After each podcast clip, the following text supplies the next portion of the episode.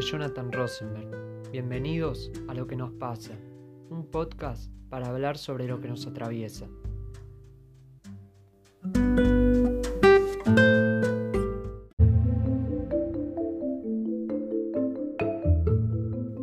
Imaginémonos lo siguiente. Una mujer soñando con su príncipe azul, o alguien con quien comer chocolate al lado de un hogar a leñas sonando de fondo una canción de amor. ¿Cuántas veces vimos esa escena en las películas? ¿Por qué aparece tal estereotipo? ¿Por qué se cae en lo establecido y no se le permite a la mujer tener un rol representativo dentro del cine argentino?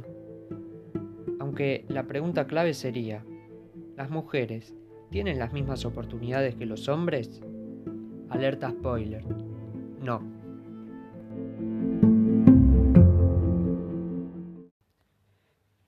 A lo que nos pasa.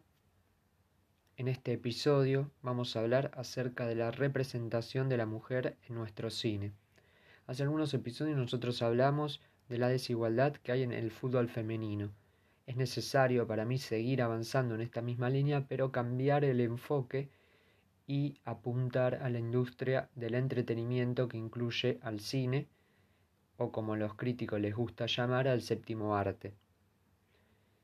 Por lo que vamos a leer un informe hecho en 2016 por Bárbara Duau y Taluana Wencelau, integrantes de la organización Un Pastiche, Género y Comunicación, que se llamó Representaciones de Género en el Cine Argentino, un análisis de los personajes femeninos en las películas argentinas más vistas, en el cual marcaron con detalle la situación de subrepresentación de las mujeres en nuestro cine. Llegando a algunas eh, conclusiones que ahora vamos a pasar a detallar. En nuestra, en nuestra pantalla hay poca representación, solamente en 37% de todos los personajes que hablan son femeninos. Algunos países, por ejemplo, el 37,1 Brasil, Corea el 35,1 9 y Gran Bretaña el 37,9 siguen en esta línea de subrepresentación. Hay pocas directoras, hay pocas mujeres detrás de cámara, de un total de 110 profesionales, solo el 29,4% son mujeres. También hay poco protagonismo, solo el 31% de los personajes protagónicos o coprotagónicos son femeninos el 90% de las películas argentinas tienen protagonistas masculinos. La sexualización de los cuerpos. ¿A qué denominamos sexualización de los cuerpos? Bueno, es cuando a la mujer se la muestra con poca ropa o semidesnuda o desnuda directamente. Esto nos hace acordar un poco a la edad dorada del cine argentino, donde muchas mujeres, como por ejemplo la Coca Sarli, representaba una fe fatal rozando casi lo pornográfico. Por eso hablan de la sexualización de los cuerpos y acaban los datos. Las mujeres aparecen 15 veces más que los hombres con vestimenta sexy y 3 veces más en desnudos parciales o semi-parciales. Y como último ítem entramos a la maternidad. Los personajes femeninos aparecen dos veces más representados como madres que los masculinos como padres. Esto viene a explicar lo que se conoció también en el cine argentino de entre 1930 y 1950 como la representación de la familia, donde la mujer tenía un rol totalmente preponderante, donde unía a la familia, donde era la ama de casa que se encargaba del cuidado de sus hijos, donde no decía nada si sufría maltratos, y también a su vez la que si el marido se descarrilaba, llamamos descarrilar, a, por ejemplo, que le gusta hacer apuesta, le gusta salir de noche, le gusta estar con otras mujeres, su esposa le corregía el rumbo y lo volvía, por así decirlo, a la familia para que eh, todo en ese ámbito eh, se solucione, ¿no? Acá está claro también que la mujer, salvo excepciones, tenía un poder, tenía un rol muy importante eh, dentro de, eh, del cine argentino, pero siempre como ama de casa, como esa mujer fuerte que es la que viene a unir a la familia. Esto es algo que todavía nuestro cine no pierde, pero se está construyendo con el tiempo, ¿verdad? Ahora vamos a escuchar un testimonio que nos va a permitir conocer la mirada de algunas directoras sobre lo que estuvimos hablando. Ya históricamente los, los ámbitos de trabajo están copados por los hombres, sobre todo estos ámbitos donde los técnicos son, son hombres, ¿sí? o sea, de a poquito creo que la lucha de las mujeres que tuvo que ver con la lucha de la, que, se vio en la calle y que está sucediendo, eso hizo que empezara a moverse algo. El otro día justamente fui a un canal y la productora me dijo, fíjate cuántas mujeres somos, había una mujer y más de 100 hombres, o sea, no se veía un alma femenina en el canal. Entonces, eh, bueno, creo que es un trabajo de concientización, de sensibilización que lleva todo un, tiempo y un proceso y que de a poco la lucha feminista está, eh, bueno, queriendo que eso suceda, pero, pero falta, falta un montón. Acabamos de escuchar a Cintia Jutkowski, directora del Festival Internacional de Cine Mujeres en Foco, y Cecilia Parodi, directora ejecutiva de MIC Género, que es la muestra internacional de cine con perspectiva de género. Me pareció importante eh, darles lugar ya que expresaron lo que nosotros dijimos eh, con datos duros. ¿sí? Para ir un poquito más allá, me pareció interesante incluir en el episodio un test que se llama el test de Bechtel, que es una sencilla prueba que mide la presencia de la mujer respecto a la del hombre en los productos culturales y en especial en la industria del cine, que es el tema del episodio, ¿verdad? Su origen se remonta a una historieta llamada Dykes to Watch Out For, creada en 1985 por la dibujante Alison Bechdel, en la que dos mujeres se disponen a entrar al cine cuando una de ellas comenta que solo va a acceder a ver películas que cumplan tres requisitos. Y atención a esto porque es lo más importante. Que incluyan al menos dos personajes femeninos, que estos compartan escena y hablen entre sí, y que la conversación no hable de hombres. Surgido a raíz de esta reflexión cargada de ironía, el test de Bechtel se basa en la elaboración de una red de todos los diálogos del film que ponga de manifiesto si se cumplen las tres premisas anteriores. Vamos a repasarla porque ahora vamos a pasar a analizar algunas películas de la última década del cine argentino, ¿sí? Entonces, para que las películas pasen este test, tienen que incluir al menos dos personajes femeninos, que estos compartan escena y hablen entre sí, y que la conversación no hable acerca de hombres. En El amor menos pensado, película del 2018 dirigida por Juan Vera y protagonizada por Mercedes Morán y Ricardo Darín, son cinco los personajes mujeres que forman parte de la historia. Todas ellas llevan nombre, poseen algún vínculo con otro personaje femenino y cumplen un rol en la película. Pero al analizar específicamente sus conversaciones, en varias escenas la protagonista habla con su amiga y con su madre acerca de hombres entonces, podemos decir que el amor menos pensado no pasa el test de Bechtel. En Re Loca, película también de 2018, dirigida por Martino Saidelis y protagonizada por Natalia Oreiro, la protagonista, narra la historia en primera persona. Las conversaciones de la película, que son entre mujeres, juegan un rol destacado en el film y tratan temas ligados a proyectos profesionales y a cuestiones emocionales propias que lejos están de hablar acerca de hombres. Entonces, Reloca sí pasaría este test de Bechtel. En Papeles en el Viento, película protagonizada por Pablo Echarri, Pablo Rago, Diego Torres y Diego Peretti, hecha en el 2015, basada en, en la obra de Eduardo Sacheri que lleva el mismo nombre, los únicos personajes femeninos son sus esposas y la hija de uno de ellos, pero no tienen el diálogo entre ellas. O sea que Papeles en el viento no pasa el test. Tanto Absurda del 2015 como La Patota también del 2015 son protagonizadas por mujeres que tienen discusiones con otras sobre sus propias problemáticas. Absurda cuenta la historia autobiográfica de Cielo Latini, que la personifica Eugenia China Suárez, y su lucha contra los desórdenes alimenticios y el desamor.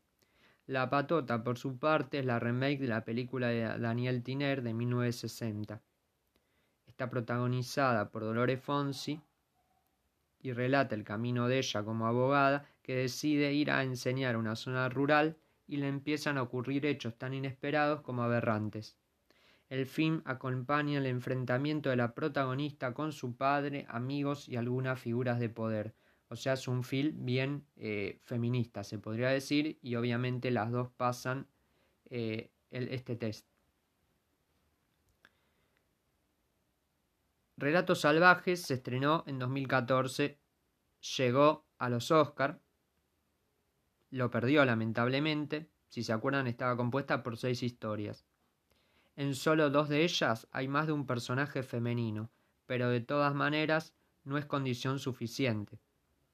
Por ejemplo, el personaje que interpreta Rita Cortese solo es identificada en los créditos posteriores a la película como la cocinera, o sea, no tiene nombre. Luego, en otra historia, Erika Rivas no tiene casi interacción con las otras mujeres que aparecen en su boda.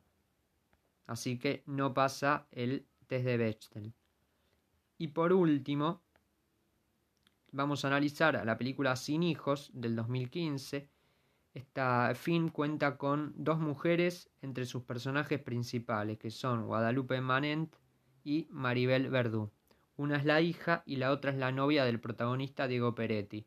De todos modos, en varias oportunidades tienen conversaciones sobre temas que no rodean la vida del hombre, aunque lo eh, aunque interfieren en él. Pero podemos decir que pasa con este eh, test de Bechtel.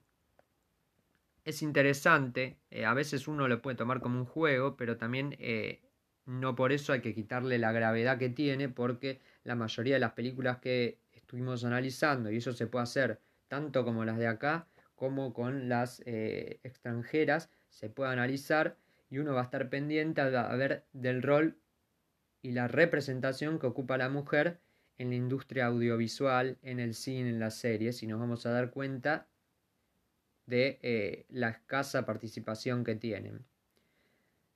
A raíz de esto vamos a escuchar a una gran directora que tenemos en nuestro país que se llama Lucrecia Martel, a ver qué tiene para decir acerca del lugar que ocupan las mujeres en el cine y del feminismo. Con otros países y siento que acá el, discurso de las mujeres en el cine es muy fuerte. Em, incluso con países europeos, me parece que acá hay más directoras con, una obra que seguramente insuficiente para la cantidad de mujeres que desean hacer cine. Mira, si el movimiento, el movimiento feminista ojalá que no tenga que abrir ninguna puerta porque tengo la esperanza que suceda lo que cantan, que es que se va a caer. Si se cae no va a hacer falta ninguna puerta. Este, sin duda, e, e, esa, esa praxis eh, de política de las mujeres eh, va a transformar todos los espacios. Yo pienso que ya esto ya sucedió, que ahora es sencillamente empezar a reconocer, pero que la transformación ya sucedió. Lo, lo que vimos fue una manifestación clara de que esto ya está.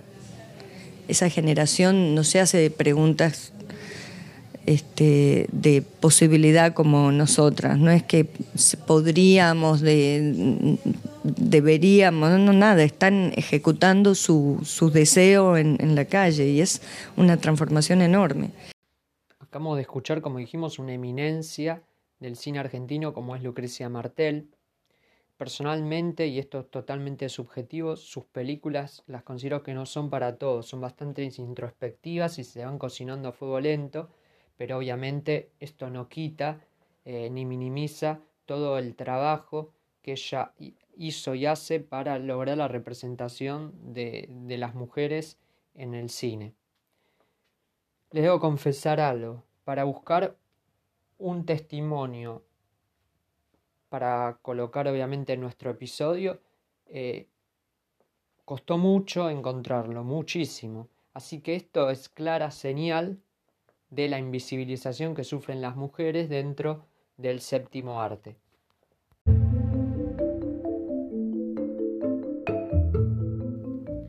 Desde 2015 el movimiento generado por el colectivo Ni Una Menos ha trabajado en forjar concientización y visibilización de las diferentes violencias que sufren las mujeres en nuestro país.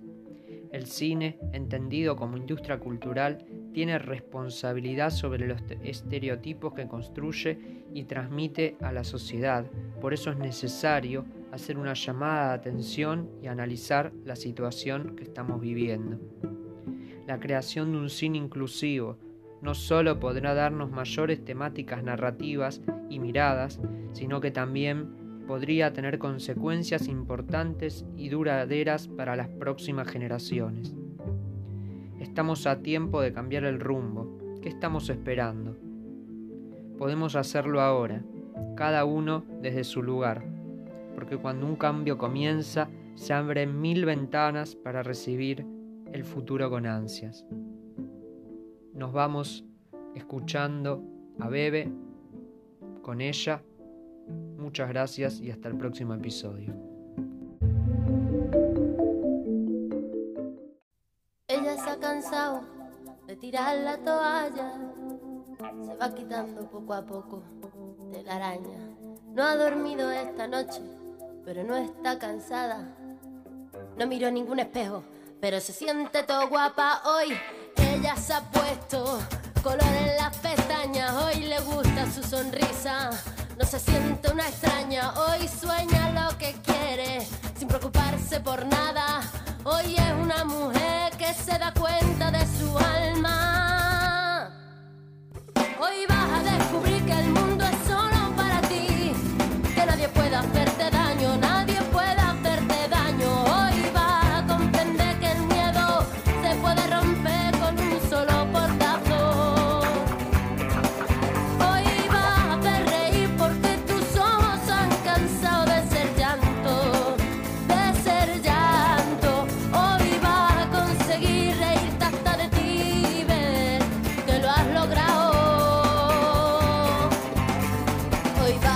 la mujer que te dé la gana de ser. Hoy te vas a querer como nadie te ha sabido querer. Hoy vas a mirar para adelante, que para atrás ya te dolió bastante. Una mujer valiente, una mujer sonriente, mira cómo pasa. Hoy nació la mujer perfecta que esperaban a roto sin pudores. Las